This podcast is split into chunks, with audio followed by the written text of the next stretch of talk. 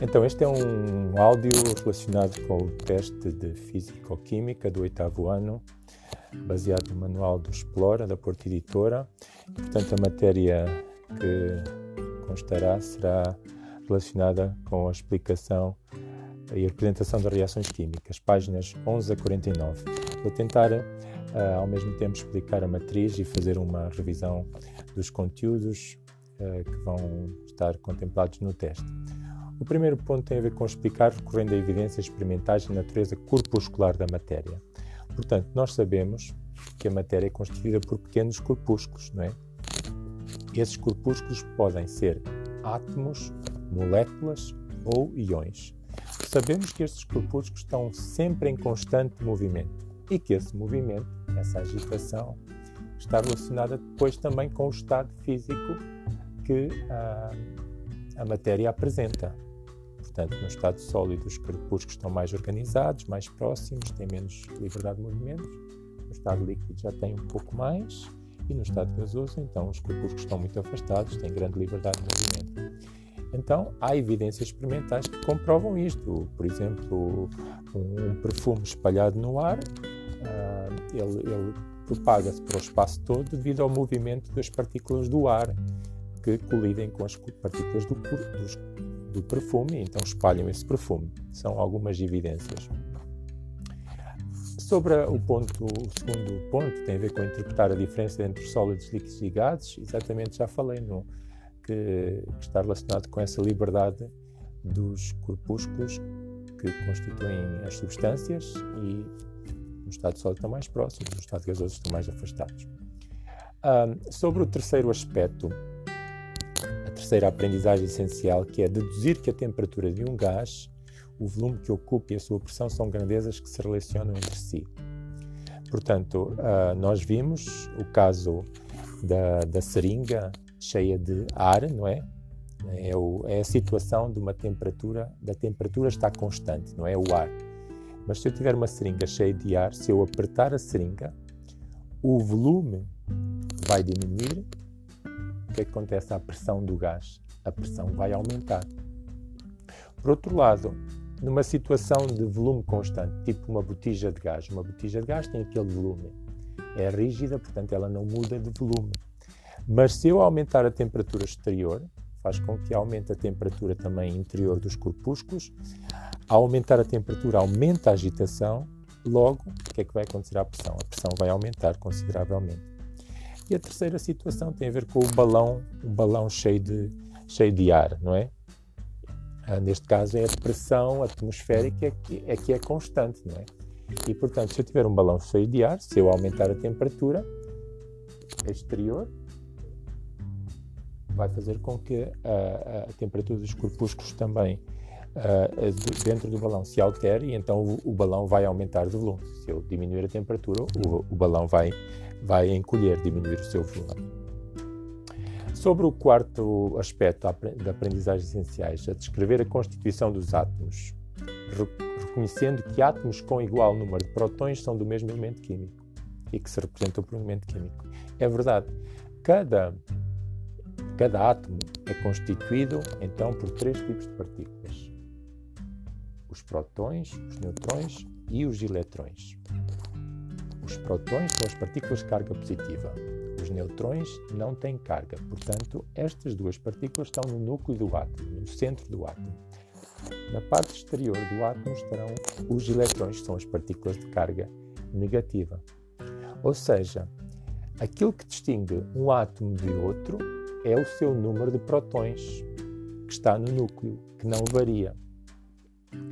Por exemplo, um átomo de hidrogênio tem um próton, o átomo de hélio já tem dois prótons, o átomo de lítio já tem três, etc. De carbono tem seis, oxigênio tem oito. Portanto, cada átomo tem o seu número de prótons bem definido e é isso que, que define qual o elemento químico que o representa. Portanto, por isso é que vocês têm que saber os símbolos químicos dos átomos. Ao saberem o símbolo químico, uh, podemos saber qual o seu número atômico e por isso sabemos quantos prótons ele tem. Um, agora, o que é uma molécula? Uma molécula é quando um átomo se liga a outro átomo forma um conjunto de átomos ligados. Esses átomos estão ligados e, e, e, formam então uma molécula. Existem moléculas constituídas por dois átomos, por exemplo, H2, O2, N2, Cl2. São dois átomos de cada elemento. Mas há moléculas formadas por três átomos. Por exemplo, H2O. H2O significa que temos dois átomos de, do elemento hidrogênio e um átomo do elemento oxigênio, H2O. E se for a molécula CO2, dióxido de carbono, CO2, então eu vejo que C é apenas um símbolo químico, representa então também um átomo desse elemento. O 2 representa que há dois átomos do elemento oxigênio, portanto também tem três átomos, um de carbono e dois de oxigênio e assim sucessivamente. Portanto, vocês devem saber algumas das moléculas mais conhecidas. Outra muito conhecida também é o amoníaco, cuja forma é NH3. NH3. N representa o azoto ou nitrogênio. Portanto, se, se é apenas a letra N, quer dizer que é apenas um átomo. H3 quer dizer que tem três átomos de hidrogênio. Então, NH3, quantos átomos tem no total? São quatro átomos. Então, é isso, tem que saber a constituição de cada uma das moléculas, das mais importantes, não é? Agora falamos a seguir sobre, um, sobre os iões, não é? Os iões, portanto, já, já, já estive também a explicar o último, o outro ponto a seguir, que é a competição qualitativa, é dizer de que é que é feito, quais os elementos constituem uma substância ou uma molécula, e a parte quantitativa é dizer qual o número. Portanto, já sabemos isso que eu tive a explicar. Se for um íon, um íon é uh, uma partícula diferente. Portanto, os átomos são partículas neutras. As moléculas também são partículas neutras, porque são formadas por átomos. O que é que são íons? Os íons são partículas que já não são neutras. E eles surgem de onde? De onde? Surgem dos átomos que se transformam. Ou seja, quando um átomo perde um eletrão, que está na camada exterior, perde um eletrão, perde uma, uma carga positiva. Desculpem, perde uma carga negativa. O eletrão é negativo.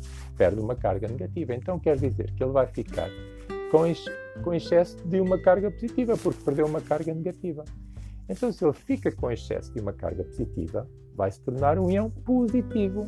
Por exemplo, o Na, o Na+, Na+, com mais na parte de expoente, em cima, no canto superior uh, direito, Na+, significa que este, este íon perdeu um eletrão, não é? Foi o átomo que perdeu um eletrão, tornou-se o íon Na+. Aos íons positivos, como este Na+, chamamos também de cationes, é um cation. O que é que são os aniões? São os íons negativos. Como é que surgem os íons negativos? Os íons negativos surgem quando os átomos ganham eletrões.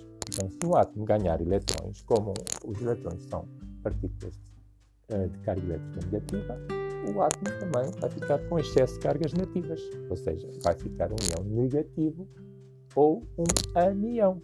Exemplos: O2-, o 2- em cima no canto superior direito. Significa que ganhou quantos eletrões? Ganhou dois eletrões, por isso fica com excesso duas cargas negativas.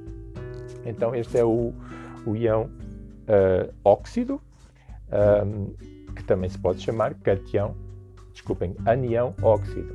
Portanto, recapitulando, desculpem, os aniões são os, os íons negativos, os cations são os íons positivos. Portanto, cations Na+, K+, Mg2+, são os cations. Os aniões são os íons negativos, O2-, Cl-, SO4-2-. Portanto, os íons uh, não têm que saber as cargas de cor, vocês podem consultar uma tabela que eu vou dar como aqueles iões que aparecem nos rótulos das garrafas de água, né?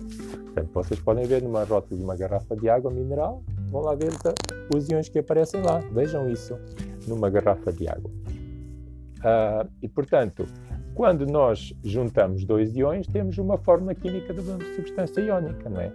exemplo, Na junta-se com Cl-.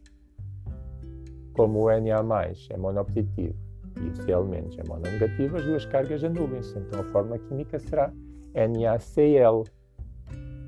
Mas se fosse, em vez de sódio, tivermos magnésio, Mg2 mais Cl-, já não ficaria neutro. Portanto, eu preciso ter dois íons de Cl-.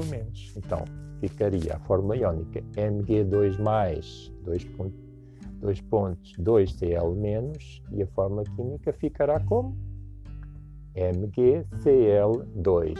Vejam os exemplos que nós fizemos na, na sala de aula com isto. Está bem? Não se esqueçam então de representar a forma iónica e a seguir a forma química com o número de iões que vocês têm que ter para que a substância fique neutra. Está bem? E por último, falamos sobre as reações químicas e o rearranjo dos átomos. Não é? Portanto, as, os átomos e as moléculas uh, rearranjam-se quando ocorre uma reação química. Nós temos substâncias iniciais, que são reagentes, que se transformam. Porquê? Porque há quebra de ligações dos átomos nas moléculas e vão se ligar de outra maneira. Mas nós sabemos então que numa reação química o número total de átomos de cada elemento mantém-se constante, no lado dos reagentes e no lado dos produtos. Isto porque nós sabemos que se verifica aquela que se chama a lei de Lavoisier, ou lei da conservação da massa, que diz que numa reação química a massa total permanece constante. Ou então, dita de outra maneira, a massa total dos reagentes é igual à massa total dos produtos de reação. Está bem? Um, e nós fizemos várias, eh, vimos vários dados de reações químicas onde comparamos a massa dos reagentes com a massa dos produtos. Sabendo a massa dos reagentes, eu posso descobrir que a massa total dos produtos também é igual. E se eu souber que a massa dos reagentes é 100 gramas, por exemplo, se eu tiver dois produtos, esses dois produtos também vão pesar, ter uma massa de 100 gramas. Mas espera aí, se eu souber apenas de um e disser que um tem uma massa de 25 gramas, quanto é que é o outro?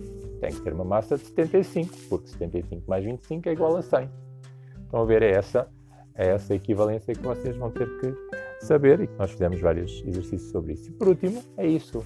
A, a conclusão disto tudo é escrever e acertar equações químicas, onde nós temos uma reação química representada por uma equação e temos que acertar o número de átomos de cada elemento para que o número total de átomos no lado dos reagentes, do lado esquerdo, seja igual ao número total de átomos do lado direito, ou seja, do lado dos produtos. Então, treinamos várias equações químicas para uh, aprender como se faz esse acerto. Então, revejam isso. O caso mais simples é o caso, por exemplo, da água. H2O origina o quê? Eletrólise de água. H2O origina oxigênio e hidrogênio. Não se esqueçam que o, o, que se produz são substâncias, portanto, as substâncias são representadas por formas. Então, se, se eu digo que se forma oxigênio, eu vou escrever forma CO2 e não apenas O. Se se forma H, hidrogênio, forma-se H2, que é o hidrogênio gasoso, e não apenas H. Então, H2O origina, H2O, estado físico gasoso, não se esqueçam pôr estado físico, origina o2 gasoso mais H2 gasoso. Mas só se repararem, de um lado dos reagentes temos três átomos e do lado dos produtos temos quatro átomos, H2 e O2. Então há aqui uma coisa que não está certa. Então eu tenho que acrescentar mais moléculas de água do lado, do lado esquerdo dos reagentes. Então tenho duas moléculas de água. Se eu tiver duas moléculas de água, já terei quantos átomos de hidrogênio? H2O, H2O, terei quatro átomos de hidrogênio. Então quer dizer que eu consigo produzir duas moléculas de hidrogênio, duas moléculas de H2. E, e com duas moléculas de água, H2O, H2O, eu consigo produzir uma molécula de oxigênio. Portanto, a equação acertada será 2H2O, estado físico gasoso, origina O2 mais 2H2 gasoso. E temos a equação quimicamente acertada. Está bem? Então, espero que vocês tenham uh, compreendido e façam uma revisão, os exercícios que nós fizemos e acho que vão entender e ser capazes de realizar bem o teste, está bem? Então, bom resto de estudo e até à próxima aula.